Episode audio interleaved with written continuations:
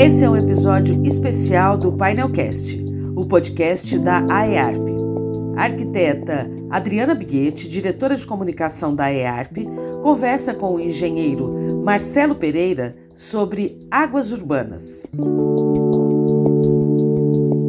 Hoje nós vamos promover um bate-papo super bacana sobre a questão ambiental das águas urbanas. Amigo e um grande propiciador de encontros com cappuccino. Marcelo, se apresenta aqui para gente. É um prazer estar com vocês na associação. E meu nome completo é Marcelo Marini Pereira de Souza conhecido como Marcelo Pereira, como uh, foi mencionado pela Adriana. Eu sou professor da USP, da Faculdade de Filosofia, Ciências e Letras de Ribeirão Preto, da Universidade de São Paulo, aqui em Ribeirão Preto. Nós vamos falar sobre as águas urbanas e eu queria começar com você falando um pouco sobre a questão da nossa vocação como país. O Brasil, ele tem uma vocação do modernismo. A arquitetura modernista é muito forte. Tivemos, né, somos exemplos de uma cidade como Brasília, que tem um plano urbanístico completamente inusitado aí no panorama mundial. Temos a bossa nova. E eu queria assim que você falasse para a gente por que que a gente não consegue ter essa questão do modernismo na questão ambiental? Por que, que a gente não é moderno na questão ambiental? Nós temos que entender meio ambiente na atual maneira que a sociedade tem de se organizar e produzir como um, um local de insumos, de matéria-prima. Então, o meio ambiente é, vi, é, visto como algo a ser utilizado. Isso é uma visão é, utilitarista do meio ambiente. Portanto, eu vou minerar até onde eu puder, eu vou explorar a terra até onde eu puder, a água no limite da exaustão e etc. Isso faz com que a gente ande numa corda bamba, num fio da napalha, eu, diria. É, ou seja, as questões ambientais não são vistas como algo que tem um valor em si. A questão ambiental, única exclusivamente, uma questão econômica, monetária, monetizável. E com isso nós temos esgotamento e ultrapassar limites de exploração em muitos dos fatores ambientais, Nos, na, na, madeira, nas florestas, né? às vezes nos campos, no cerrado, na água. Eu tenho limites ultrapassados em nome de um de um bem-estar econômico, que nós sabemos que é para poucos, né, Adriana? Bem-estar econômico percorre outros caminhos que uma distribuição de resultado, ou seja, esse desequilíbrio econômico, esse desequilíbrio na distribuição de renda, ele se reflete uh, nos fatores ambientais ou no meio ambiente, se preferir. Tanto é uma questão de valor. Nós priorizamos e, em realidade, nós damos como única atribuição de excelência a economia. E todos os demais vão se atrelando a esses desejos e, eh, e aspirações econômicas. Esse é o problema da área ambiental. Ela não é vista como um valor intrínseco, ela não é atribuída a ela a possibilidade dela ter um valor intrínseco, sim sempre rotulada com o precinho e as coisas começam a complicar. Me parece que existe aí um entendimento da questão da água, né, que é um patrimônio coletivo, ou pelo menos deveria ser, principalmente nos centros urbanos, né, onde você coloca essa questão das desigualdades, inclusive em relação aos recursos, né? É possível a gente desenvolver uma legislação em conjunto com a expansão das cidades para que a gente consiga mitigar um pouco dessas desigualdades? Sem dúvida, esse é um, esse é um caminho necessário, né? um caminho necessário. Quando eu comentei sobre as questões ambientais, de uma maneira mais geral, a água está absolutamente incluída nesse processo. Talvez até de uma maneira bastante privilegiada, em função da sua importância econômica, mas fundamentalmente social e ambiental. Então, se eu imaginar que os recursos naturais, né, ou os fatores ambientais, como eu prefiro, eles são colocados aí pela habitantes desse planeta, é, eles precisam ser explorados, né, esse termo assim, ser utilizados até uns limites de seu, da sua capacidade de suporte. Esse é o termo que a gente usa. Veja bem, é, quando a gente fala de política ambiental, nós vamos chegar na política de recursos hídricos em um passo, quando eu falo em política ambiental, o objetivo da política ambiental, Adriana, não é preservar a qualquer custo. Olha que interessante. Ela diz assim: o objetivo da política ambiental é social com a manutenção da qualidade ambiental. Portanto, se existe algo que não é radical, é o objetivo da política ambiental. Ela quer compatibilizar esse desenvolvimento, essa apropriação dos recursos, vem aí as discussões. Que qualidade é essa? Bom, o ser humano diz: não, os recursos hídricos eu vou usar a exaustão. Então, ele, ele transfere para alguns corpos d'água a chancela de abastecimento público, de caixa d'água, e transfere a outros a chancela de esgoto a céu aberto. Bom, peraí, não é isso que a gente quer. Nós queremos que haja uma compatibilidade e possibilidade de vida em todos os ambientes.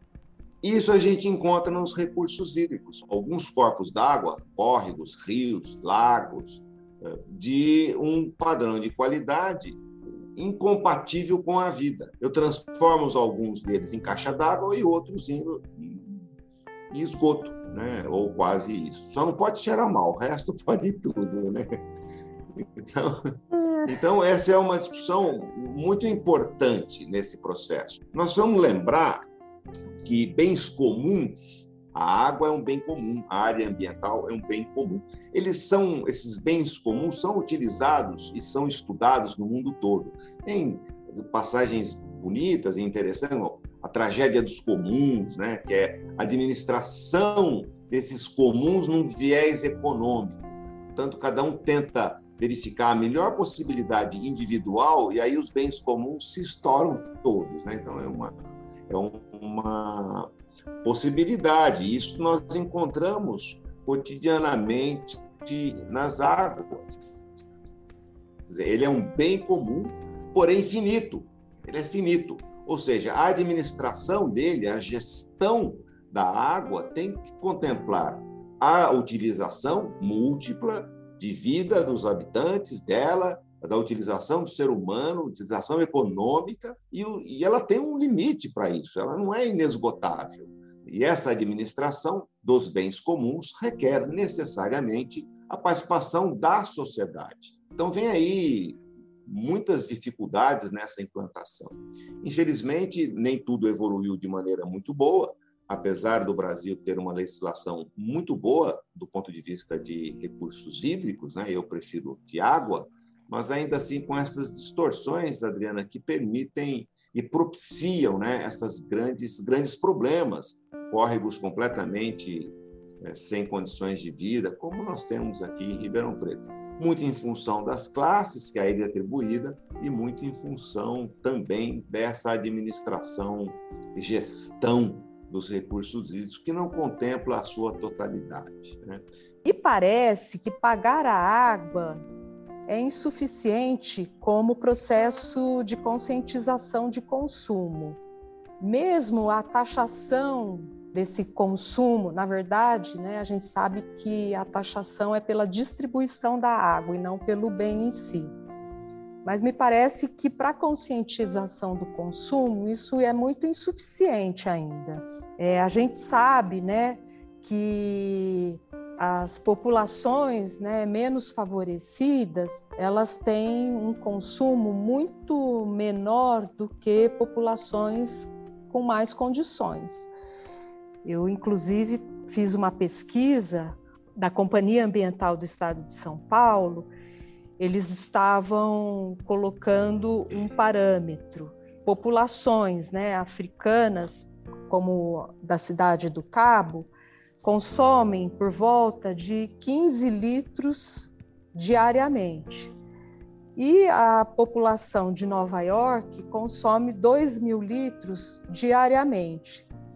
Então, a gente vê um disparate em relação a essa relação de consumo, em função da classe social dessas populações. O que, que você entende que poderia também contribuir para essa questão, uma vez que a gente sabe que a água doce é um recurso finito?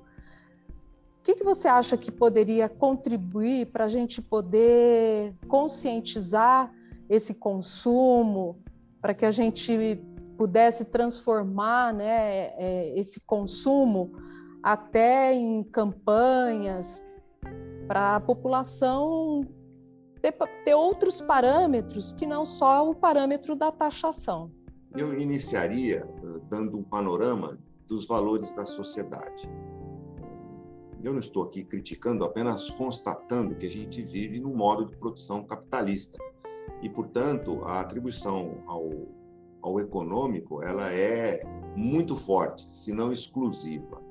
Então, esse é um primeiro aspecto. Nesse sentido, por mais consciente que as pessoas sejam, uh, o dinheiro, o valor, ele é muito arraigado na nossa sociedade.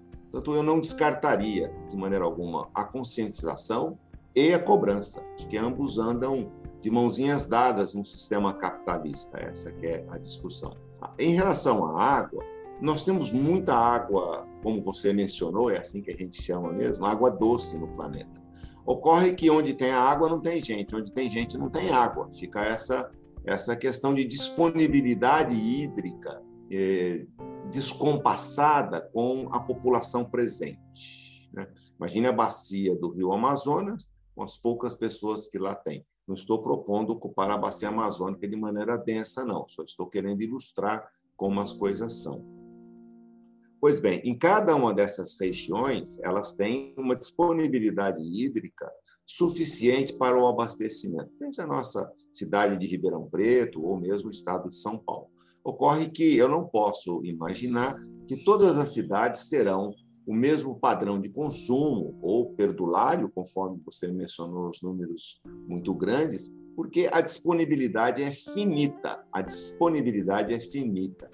A gente fala muito, né, Adriana, do aquífero Guarani, que é o sistema Botucatu-Piramboia. Bom, ele é enorme, mas ele apresenta localmente uma finitude, um, um limite para essa exploração, a partir da qual eu não terei água para abastecer, porque a recarga é menor, a capacidade de recarga do aquífero tem sido menor do que a exploração que é feita. Ou seja, eu tiro mais água do que a capacidade de repor. Seria mais ou menos assim: eu tiro mais água do que o córrego consegue suportar. Então vai secar, em aspas. E é por isso que eu tenho no, no centro de Ribeirão Preto um rebaixamento muito expressivo. Eu estou tirando mais água do que a capacidade de, de reposição. E é isso que a gente precisa atinar. Quer dizer, o, o ambiente ele é renovável em muitos aspectos, desde que eu observe essa capacidade de renovação.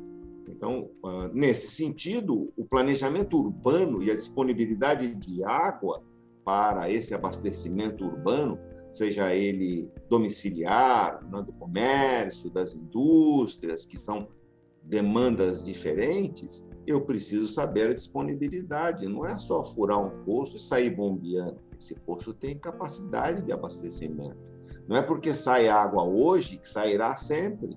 Ele tem uma, eu tenho que estudar essa capacidade de renovação e reposição. Claro, essa se eu imaginar que não haverá cidade sem água e abastecimento, eu preciso estudar muito bem o adensamento dessa cidade, a distribuição populacional e das atividades que dependerão dessa água. Caso contrário, em alguns anos haverá um colapso desse sistema de abastecimento.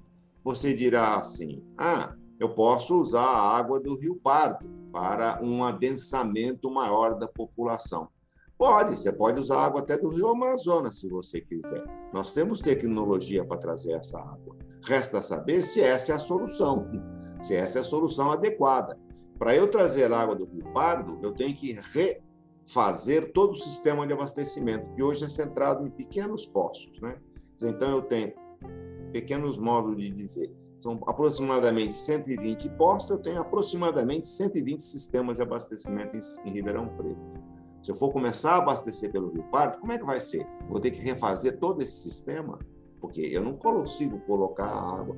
Então, é, é difícil, sabe, Adriana? E, e, e qual o limite, afinal? Eu vou abastecer Ribeirão Preto pela água do Rio Pardo, continuar nesse consumo perdulário.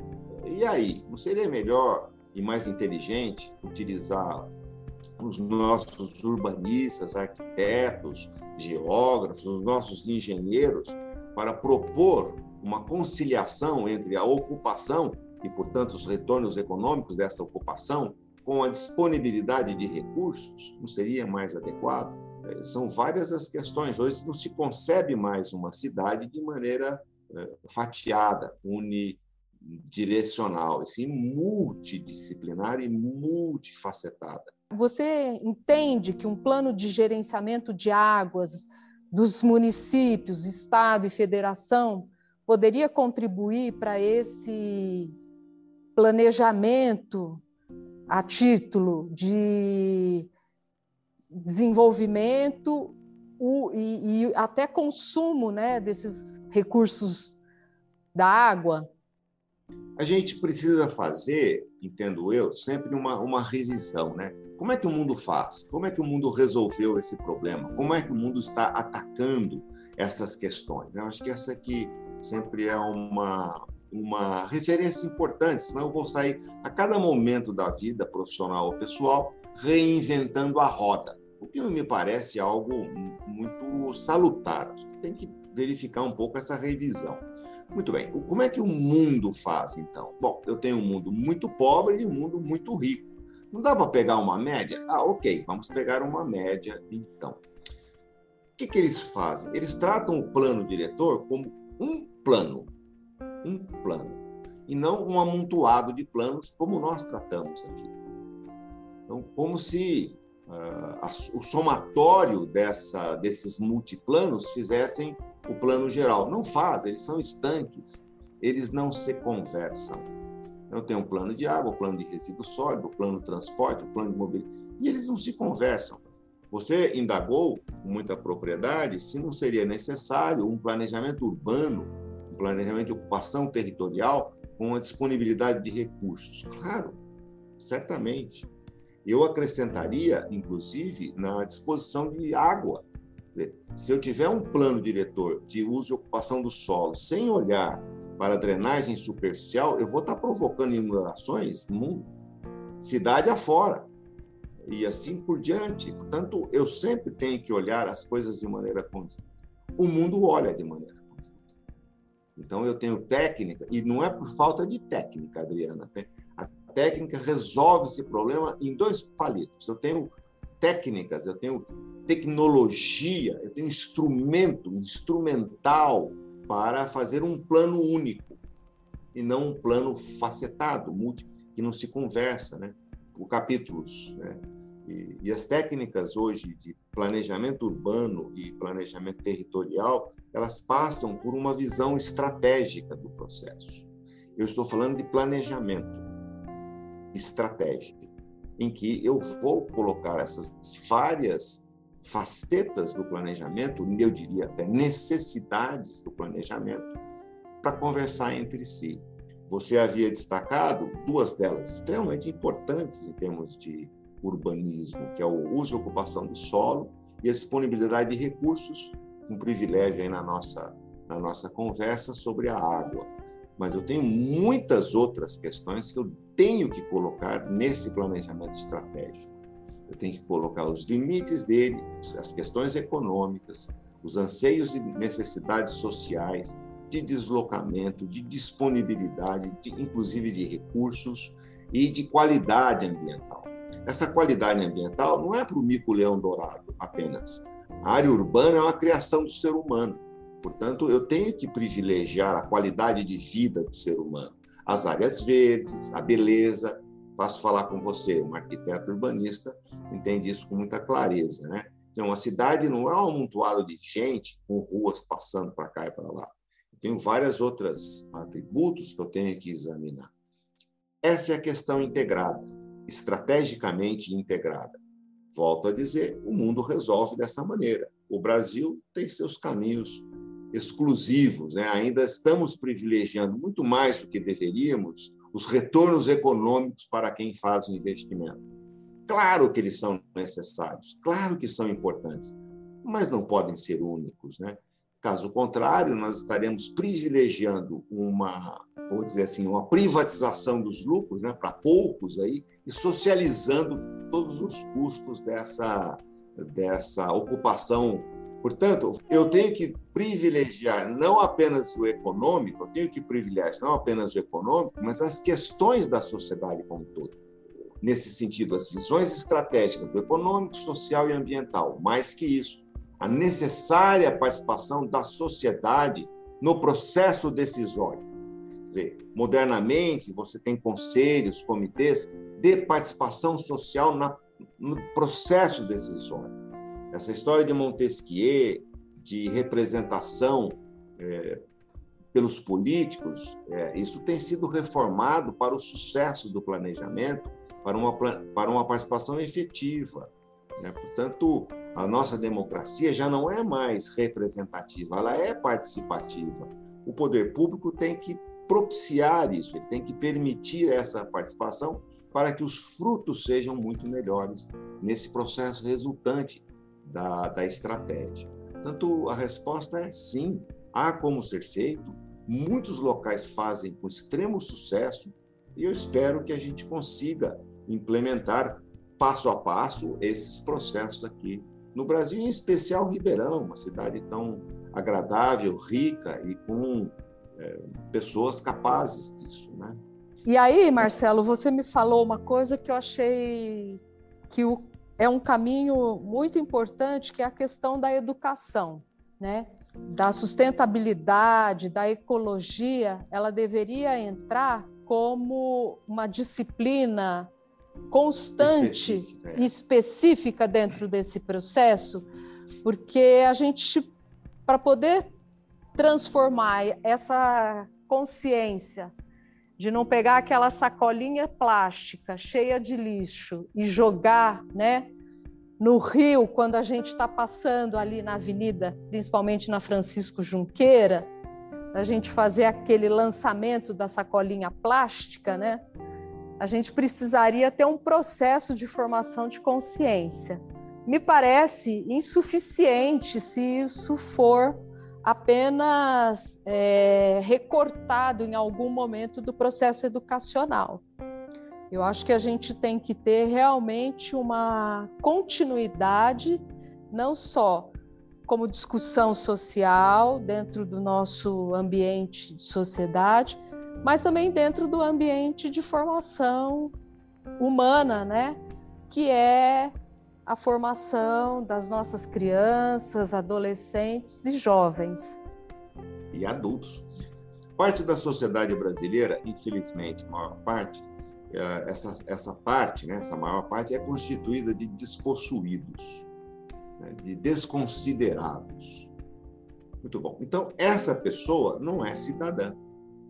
Essa pessoa não é participante. Ela não se sente, em momento algum, aquele sentimento de pertencimento, ela tem o sentimento de não pertencimento. Portanto, parte das ações são reações ao que ela recebe da sociedade. Ela não recebe nada, exceto borrachada, né? não recebe nada dessa sociedade e, de repente, a sociedade eh, deseja que ela tenha comportamento adequado para para essa minoria que manda. É uma questão até de, de dizer que não concordo. É uma, é uma questão até de reação, de mostrar um descontentamento a esse processo. Eu posso entender assim. A educação ela é muito menos dar às pessoas atributos de saber fazer contas, etc., e ler, e muito mais, dar instrumentos para essa pessoa analisar a situação que ela vive, conhecer esse mundo que o cerca. E a partir daí ela é apta também a ser letrada. Tanto a educação que traz a cidadania e a reflexão, ela é diversa dessa educação que eu costumo chamar de adestramento. Faça aí essa tabuada, o seu ditado, mas não raciocine, não pense. Porque se você pensar, você vai contestar esse status quo, essa situação maluca que é a brasileira, para adjetivar em termos amenos. Né? Tanto, sem dúvida alguma, você não conseguirá mudar esses valores ambientais, esses valores sociais, senão por educação. É a única maneira que nós temos de mudar comportamento, atitudes, mas ela não pode ser uma educação repetidora de adestramento, sim uma educação libertadora, em que eu possa e deva fazer reflexões e análises. Bom, se eu propuser esse tipo de educação, a turma da oligarquia né, vai correr um sério risco, porque eu vou contestar, peraí, por que, que esse sujeito tem isso e eu não? Porque o que é o mínimo? Né? O que é o mínimo? E para mim, essa sociedade é muito contraditória porque somos majoritariamente religiosos, especificamente cristãos, nas suas diversas modalidades, em que prega uma série de valores humanistas, mas eu pratico outros valores. Né? Então, para mim, é uma enorme contradição as questões sociais e as questões de educação. Eu não vejo outra forma de mudar a sociedade que não seja o processo educacional e de participação. A participação vai nos dar algo importante, que é essa questão do pertencimento. Nenhum de nós joga um saco de lixo dentro de casa. Por quê? Porque ali eu pertenço. Seja essa casa qual for, mas eu jogo fora de casa, porque ali eu não pertenço. Eu não jogo fora porque eu entendo que eu pertenço à sociedade. Eu pertenço mas a sociedade me abriga numa série de necessidades que eu tenho. Será que todos são abrigados? Será que todos têm essa capacidade de pertencimento ou eles são devidamente excluídos? Que eles são devidamente colocados no lugar de onde estão? É isso aí. Não saia do seu lugar, né? essas histórias assim. Portanto, enquanto a sociedade não pertencer à sociedade, nós teremos essa enorme contradição e, essa, e esse comportamento, várias vezes, reflete a isso. Eu não consigo entender como é que um cidadão, como é que uma pessoa vai reagir diferente daquilo que recebe. É, são muito, raro, muito raro esse tipo de acontecimento. Né? Então, uma, uma criança de periferia, ela recebe muitos maus tratos sociais e como é que ela vai reagir? Me conte. Não, não é muito razoável que ela seja bondosa, dócil e etc. Ela vai, porque não é essa linguagem que ela aprendeu. Ele aprendeu com a sociedade um outro tipo de comportamento. E de repente eu quero que ele se comporte de outra forma. Peraí, então primeiro eu preciso tratá-lo de outra forma. Mostrar a ele que ele pertence a essa sociedade assim ou assado entendo eu que seja mais complexo esse processo. É um processo de mudança de comportamento social. Imagine se é possível você aceitar a ruptura dessas barragens de mineração e achar que isso é um acidente. Isso é um crime premeditado. Né? Na engenharia nós temos isso claramente. Barragens de montante sendo executadas durante a operação isso é um crime premeditado. Né? Isso é doloso, não é culposo. E as pessoas aceitam aquela morte de centenas de pessoas como algo, como uma fatalidade, como algo assim. Uma sociedade que pensa dessa maneira, claro, ainda não está apta para incluir a sociedade como um todo. Essa visão única do, da questão econômica, do mais barato, do lucro máximo, da não participação, nos tem levado a caminhos muito, muito estranhos e de alguma maneira, eles polarizam discussões que não, não são polarizadas, elas são comuns. Né?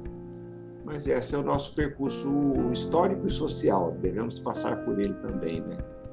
É, acredito que, que sim, né, Marcelo? Que se isso fizer parte da reflexão. É. Poderia ser diferente? Era desejável, mas a gente é. não aprende, parece que não aprende, né? Parece que o caminho da maturidade ele é um pouco mais difícil, né, do que aquilo que a gente consegue entender. Mas é, é, você, você que é mãe de mais jovens do que os meus aqui, quando os meus eram mais jovens, eu para molar um pouco falava assim: ó, oh, a juventude é algo muito nobre para ser dado ao jovem. Eu quero que você faça isso que nós estamos fazendo, Marcelo, que dê é, oportunidades para que a gente possa dialogar, conversar e entender esse mundo sem que a gente é, entregue né, essa esperança para desistência, vamos falar assim. É. E, e adorei essa questão dos jovens, viu, Marcelo? Isso foi... Muito O, o Otávio era meu, pass... meu passatempo predileto. É, jovem, né? Você é jovem, cabravo. é, adorei. Quem sabe os jovens vão poder nos ouvir nesse é. podcast de forma bem atenta. É. Foi muito é bom.